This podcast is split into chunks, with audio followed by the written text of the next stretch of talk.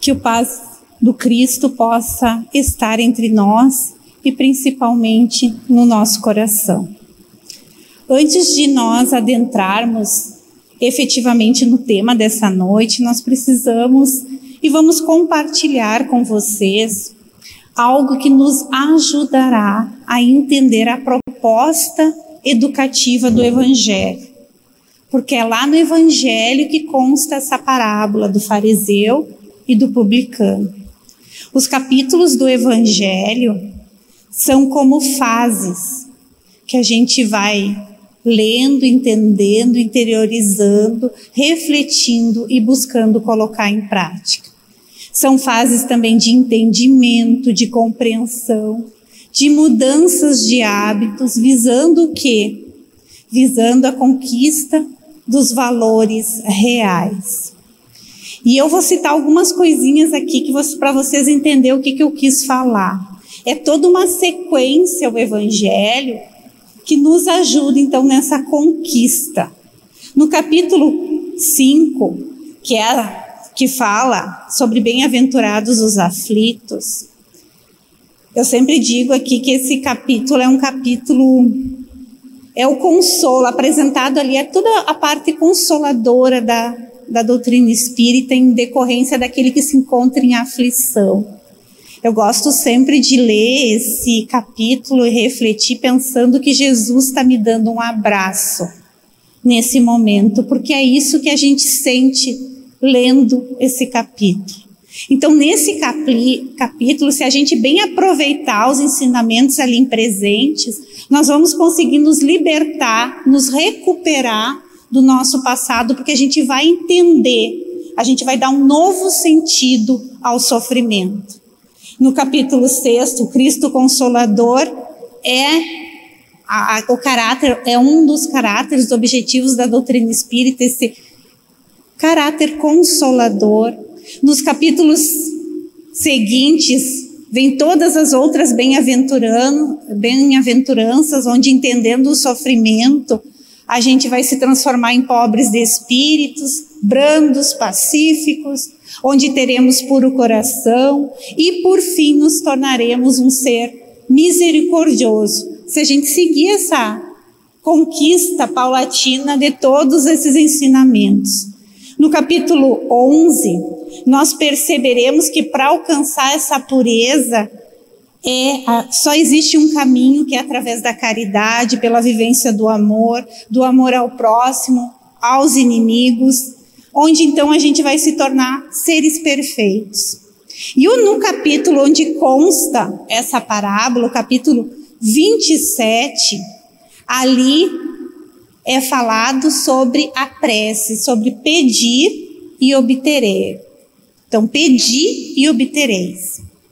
E é onde então Kardec, usando os ensinamentos do Cristo, dentro deles essa parábola, explana sobre a nossa conexão com Deus. Então a gente passaria por todo esse processo educativo, autoiluminativo, para aprender né, a enfatizar, a, a ter uma conexão mais profunda com Deus através da prece. E ele vai falar nesse capítulo, então, sobre a qualidade da prece, a eficácia dela, a ação da prece, qual é a maneira de orar, de orar o que traz a aventura da prece e o que, que a prece nos proporciona.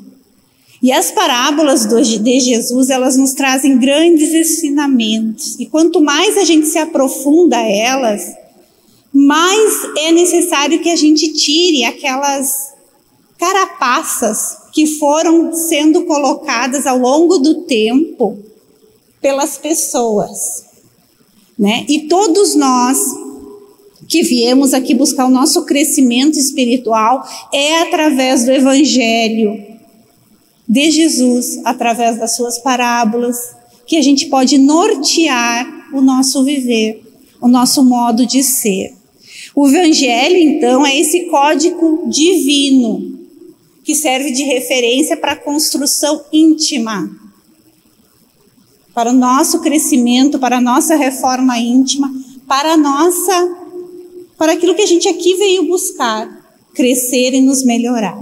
Então, no início desse capítulo 27, são citadas três falas de Jesus.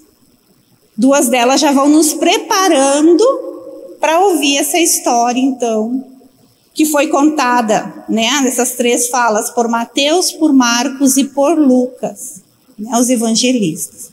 No primeiro item, ele vai dizer: quando orardes, não sejais como os hipócritas que gostam de orar, se pondo de pé nas sinagogas e nas esquinas, para serem vistos pelos homens. Em verdade vos digo, já receberam a sua recompensa. Então aqui já vai introduzindo o tema da parábola.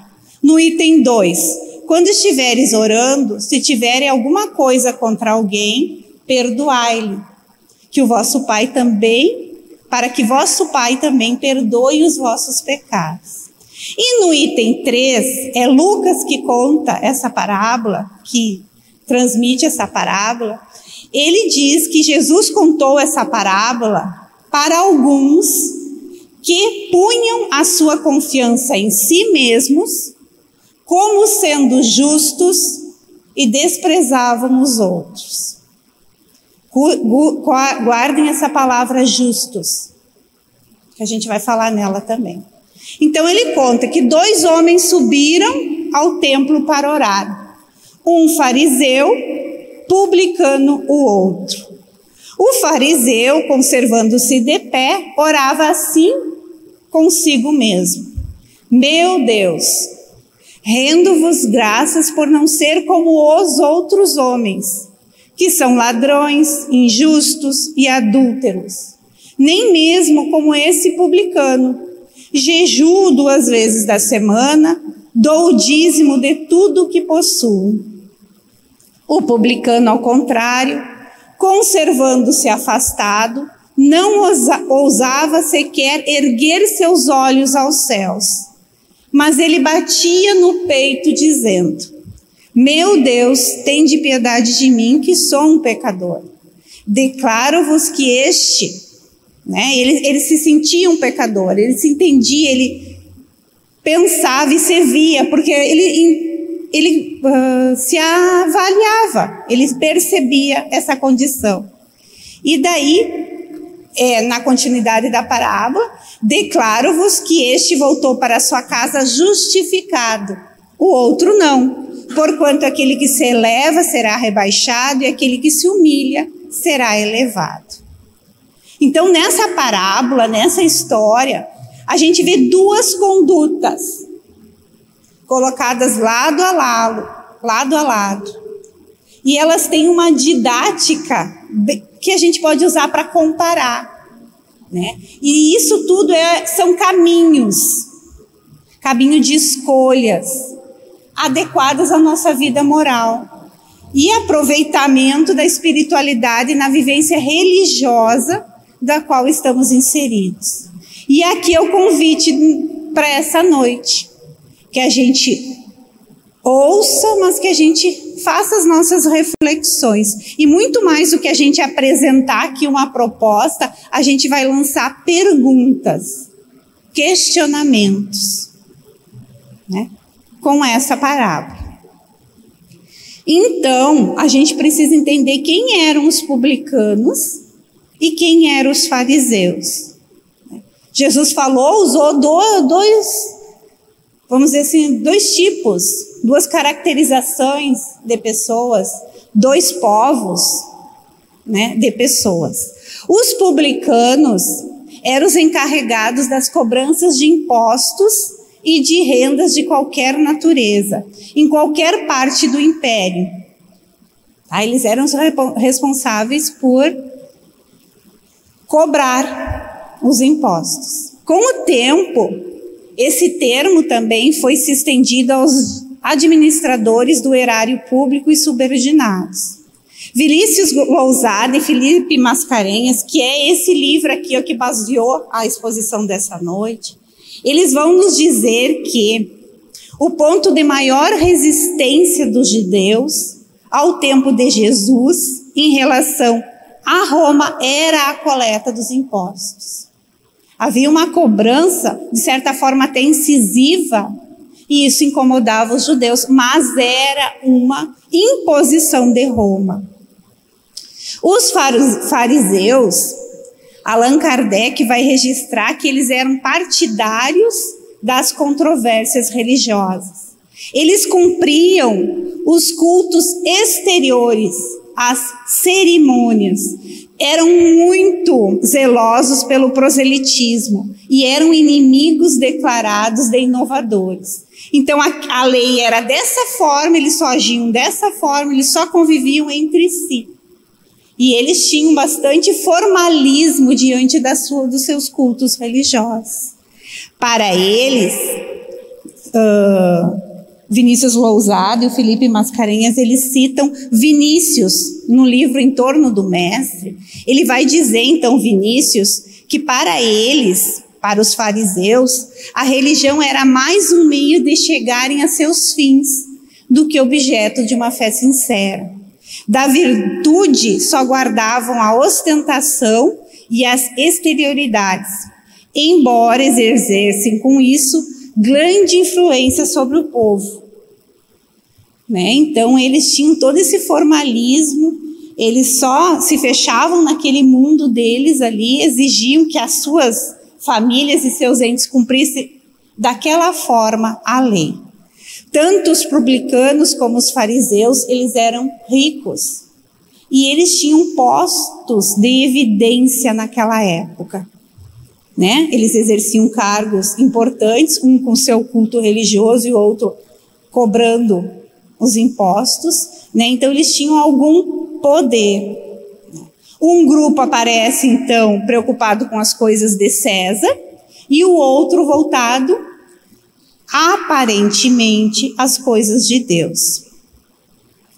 Um, um, grupo também era odiado pela adesão ao poder constituído à força, através da dominação romana, e diante da subordinação desse povo em Israel.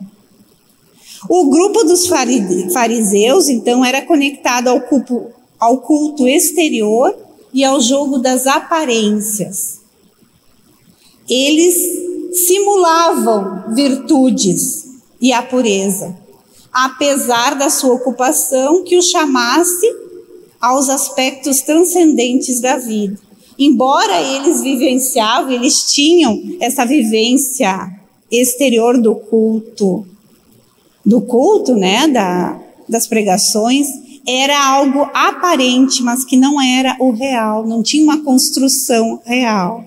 Os fariseus eram um grupo de judeus que obedecia às leis religiosas rígidas e não mantinham relações com qualquer um outro fora dali. Agora, para a gente entender melhor esses dois personagens, a gente vai compreender por que, que Jesus compôs essa parábola usando essas figuras. Por que, que ele não usou outras da época, né? Porque o público alvo dessa lição eram justamente aquelas pessoas que se consideravam virtuosas se consideravam em condição superior em relação aos demais, eles até se sensibilizavam pelo Evangelho, mas pela sua condição social e por não entenderem profundamente a proposta do Evangelho, eles se consideravam maiores e melhores.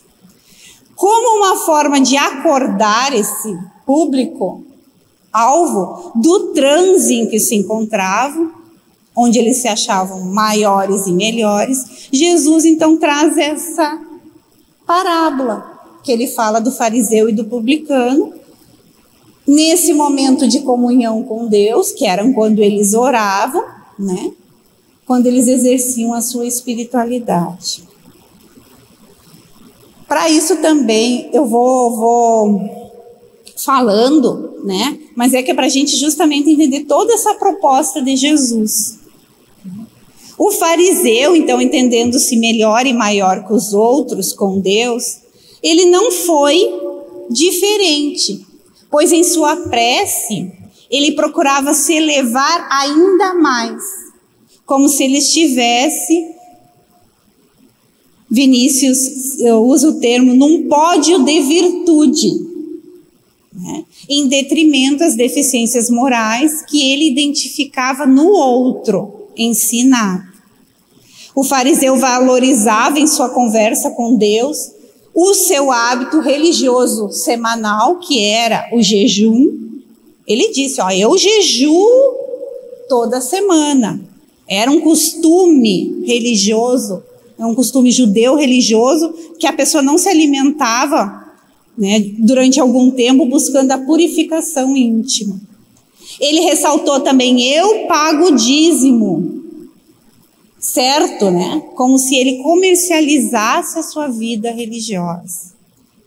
Então ele visava unicamente essas questões internas, externas, desculpa, né? As questões que o outro enxergasse nele.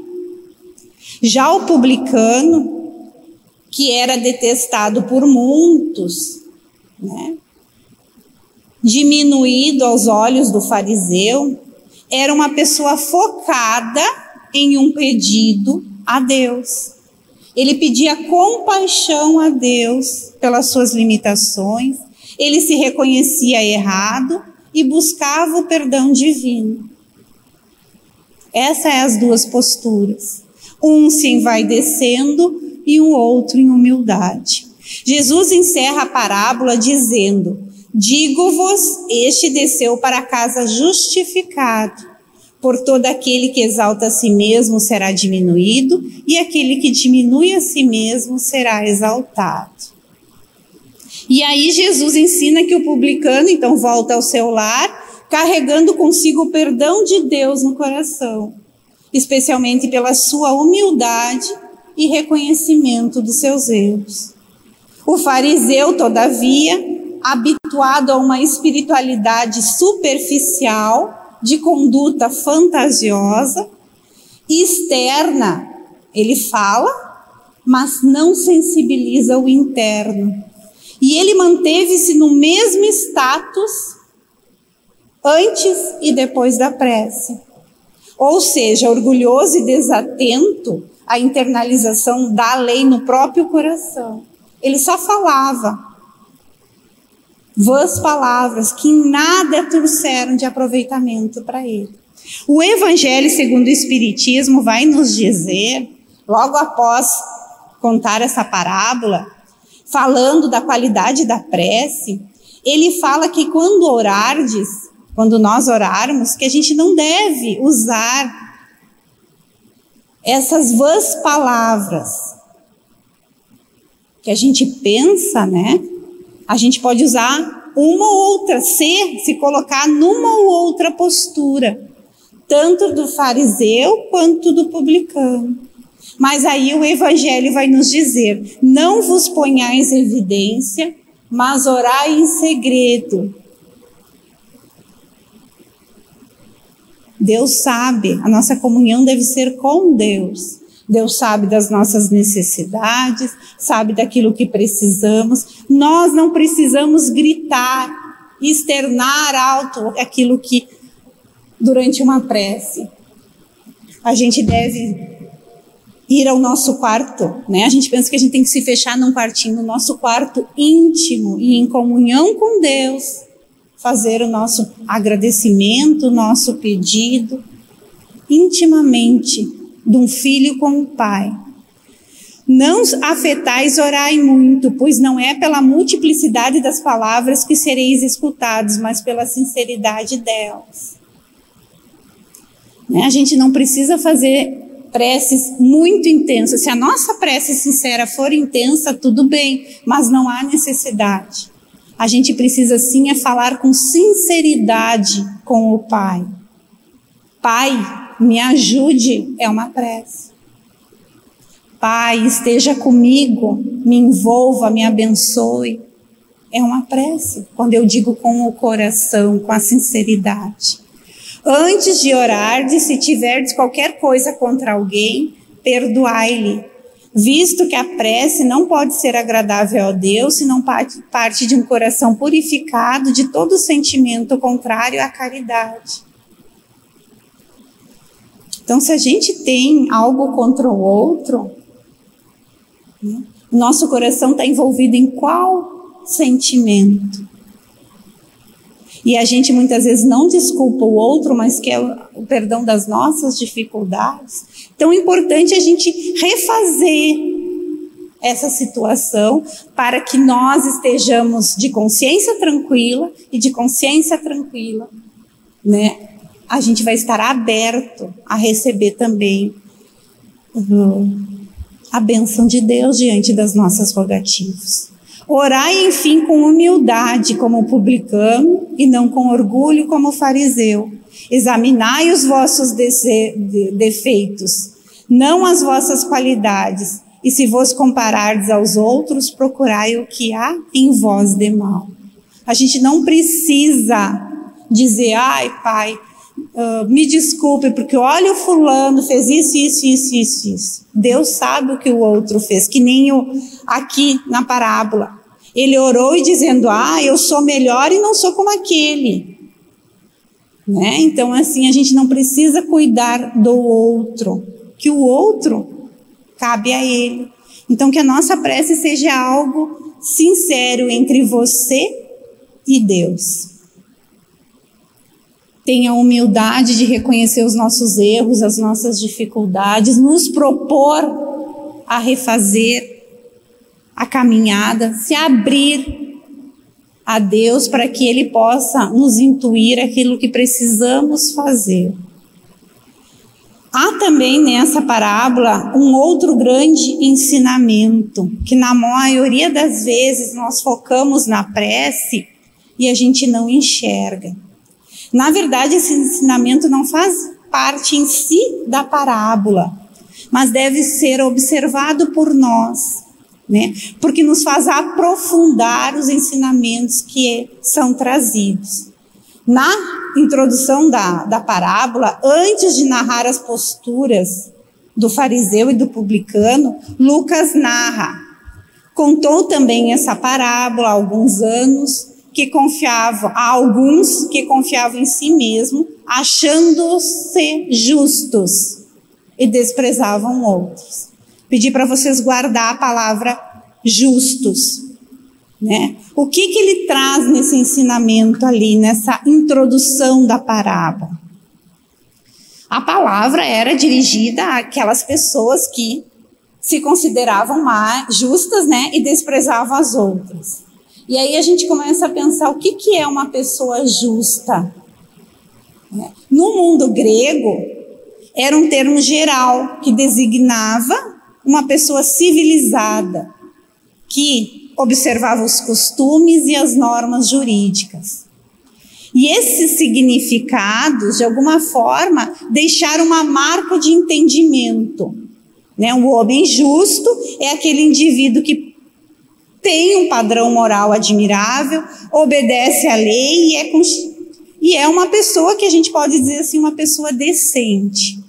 Mas a gente tem que lembrar que as raízes do Novo Testamento grego vêm do Antigo Testamento hebraico, onde o conceito de justiça ele é uma suprema, ele tem uma suprema importância, porque ele regula todas as relações de vida do homem. E é o padrão não apenas para a relação do homem com Deus, mas também do homem com os seus semelhantes. Justo não é aquele que somente observa um código de ética, mas uma pessoa ou uma comunidade que usufrui relacionamento especial de aceitação da presença de Deus. Pela definição apresentada né, no Novo Testamento grego, que vem do Testamento hebraico.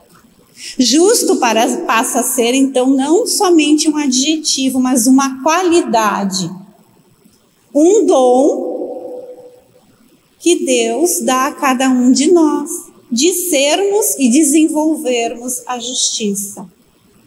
Muitos que rodeavam Jesus, que andavam com ele, confiavam nessa herança que Deus poderia dar esse dom a cada um mas a gente pode ou não aceitar, pode ou não desenvolver, né? Eles confiavam nisso, Mas alguns, né, pela própria parábola, né, não aceitaram essa missão de Jesus, não aceitaram os ensinamentos, porque ele justamente teve que trabalhar uma parábola para dizer aqueles que se consideravam justos e desprezavam os outros. Então, se ele precisou trabalhar esse tema entre as pessoas, nem todos eram justos.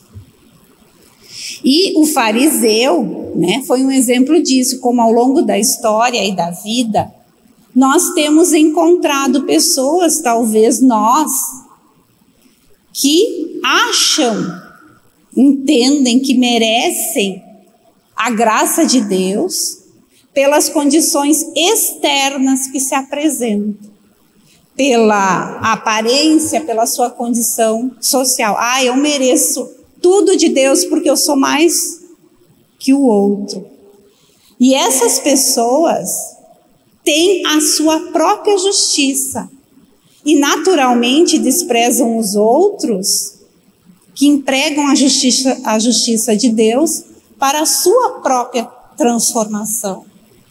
Nós que buscamos entender a doutrina espírita, que buscamos os seus princípios e o seu entendimento, nós temos esse caminho em nós, empregar, entender a justiça de Deus, que às vezes são situações difíceis que acontecem conosco, mas que a gente está sabendo que isso tudo traz algo para nós no nosso processo iluminativo, na nossa transformação. Jesus, em outro momento, afirmou também, usando duas figuras, porque vos digo que se vossa justiça não exceder a dos escribas e fariseus, de nenhum modo entrareis no reino dos céus. Então a nossa a questão de ver a justiça é algo muito mais amplo. Não só pelas leis dos homens que a gente vai conseguir isso, mas sim quando a gente entende que a gente deve despertar isso que a gente já traz em nós, esse dom da justiça que todos nós temos em nós. Mas a justiça não visando o meu interesse, a justiça visando o interesse de todos. As anotações históricas nos dizem que aqueles homens citados por Jesus né, praticavam uma justiça buscando apenas o seu favor, para si mesmo, para os seus familiares, para os seus amigos, para os desafetos e para os inimigos, eles não queriam desejar nada. E assim é hoje ainda, se a gente ter a coragem de refletir profundamente. Contudo, a justiça estabelece que cada um deve ser dado conforme o seu merecimento, o que engloba as consequências dos atos apresentados, como aconteceu com o fariseu e pelo publicano. Com tudo isso, é da gente pensar. Na nossa jornada de reeducação espiritual, onde a gente usa o Evangelho como norte, como a nossa luz que nos indica o melhor caminho, como nós temos agido? Estamos em nossa conduta, na prática religiosa, no nosso campo psicológico, na nossa vivência interior, dando mais vazão aquilo que o fariseu ou que o publicano nos apresentou? Como nós estamos agindo diante de Deus com aquilo que Ele nos presenteia, com os dons que Deus nos oferece para a gente desenvolver? E aí não, a gente precisa também perguntar, né, como estamos agindo? Isso é um questionamento que eu também me faço diante da nossa vivência com o outro. Como nós estamos conversando com Deus. Joana de Anjos, no livro Vida Feliz, que foi lido no início, ele não tem nem, não é somente uma, mas ela faz duas, talvez até três mensagens no que ela fala dessa comunhão constante com Deus pela prece essa ligação íntima, né?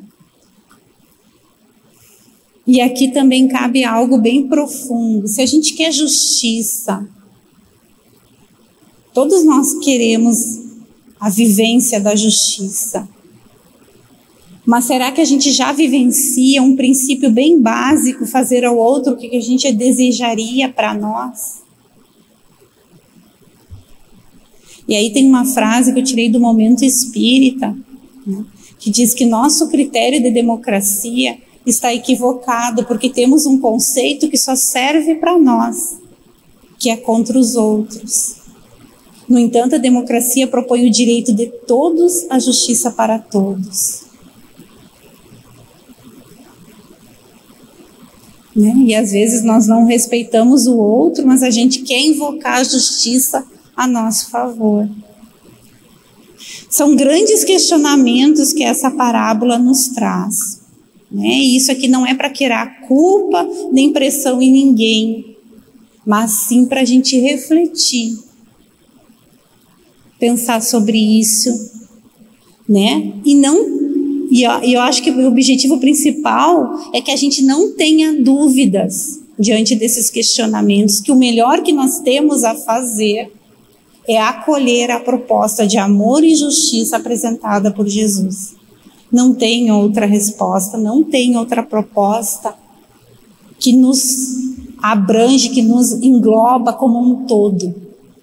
Não visando a Priscila, que vivencia esse momento, mas visando esse espírito imortal que hoje habita esse corpo e que hoje se chama Priscila. A proposta é bem mais ampla.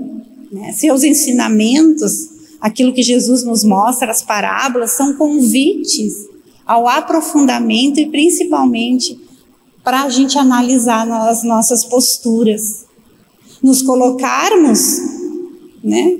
Se eu fosse, se eu estivesse como fariseu, eu faria assim? Se eu estivesse como publicano, como os escribas, como os pescadores, como os trabalhadores da terra, em tantos ensinamentos que Jesus trouxe, como eu agiria?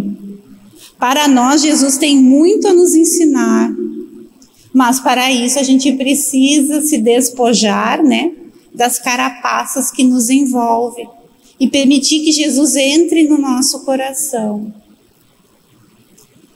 A parábola está lá no capítulo 27. Pedi e obtereis. Para a gente obter, a gente precisa aprender a pedir.